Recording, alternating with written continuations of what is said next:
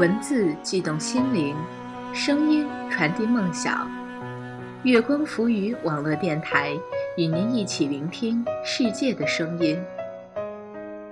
欢迎大家关注我们的新浪微博 FM 月光浮语网络电台，来与我们取得互动。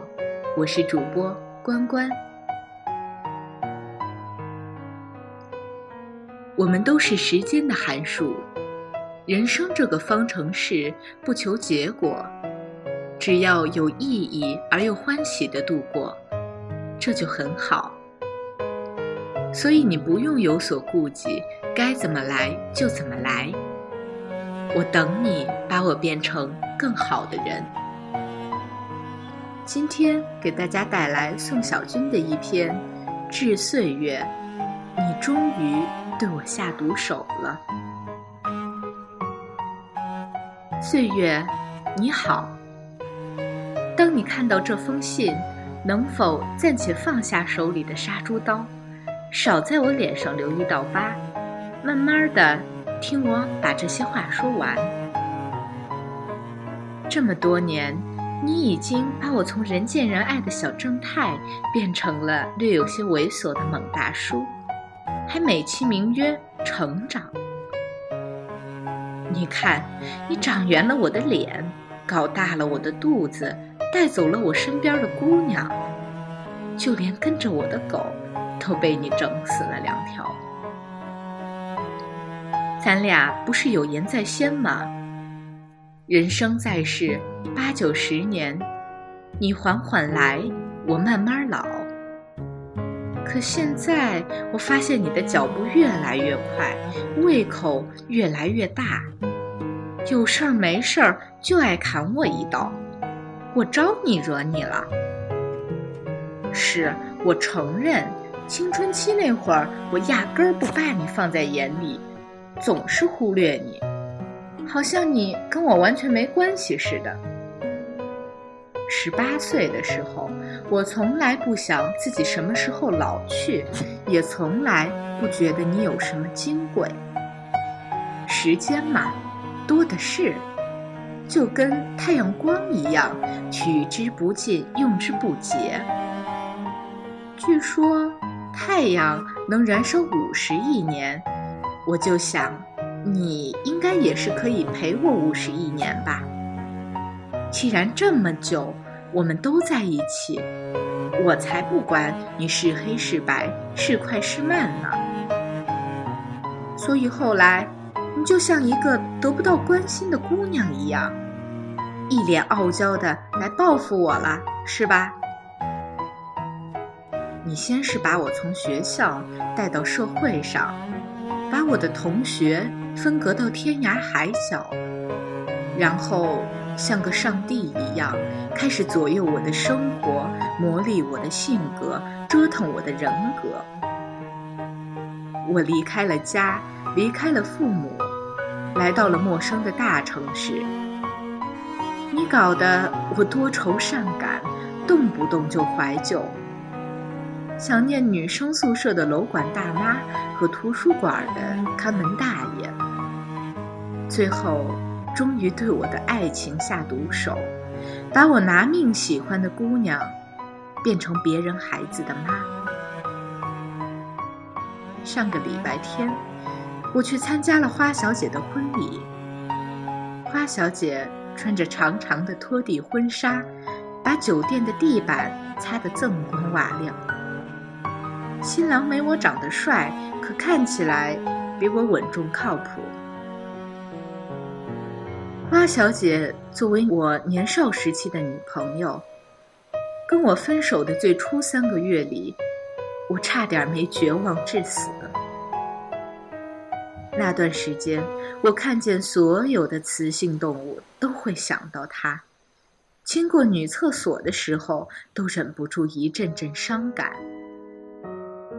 可那天婚礼进行曲响起的时候，我竟然一点儿也不伤心，甚至还跟其他宾客开起了新郎的玩笑，说新郎看起来比新郎的爸爸还老。我想这下你该满意了吧？我们有过不成文的规定：年轻的时候尽管谈恋爱，我负责受伤，你负责疗伤。你说，甭管我是被姑娘踹了，被情敌蹬了，还是被老爸老妈棒打鸳鸯了，这些感情留下的伤口，你都能治。不但能治好，还能顺便提升我的气质，强大我的内心。我当时不相信，觉得你他妈就会说风凉话敷衍我。什么时间是最好的良药？这种屁话骗鬼了吧？可到现在，我相信你了。你确实不动声色地治愈了我。情有保质期，伤心有衰退期。伤心衰退到零的时候，开心终于屁颠儿屁颠儿的赶来了。那天我喝了很多的酒，心里比新郎还高兴。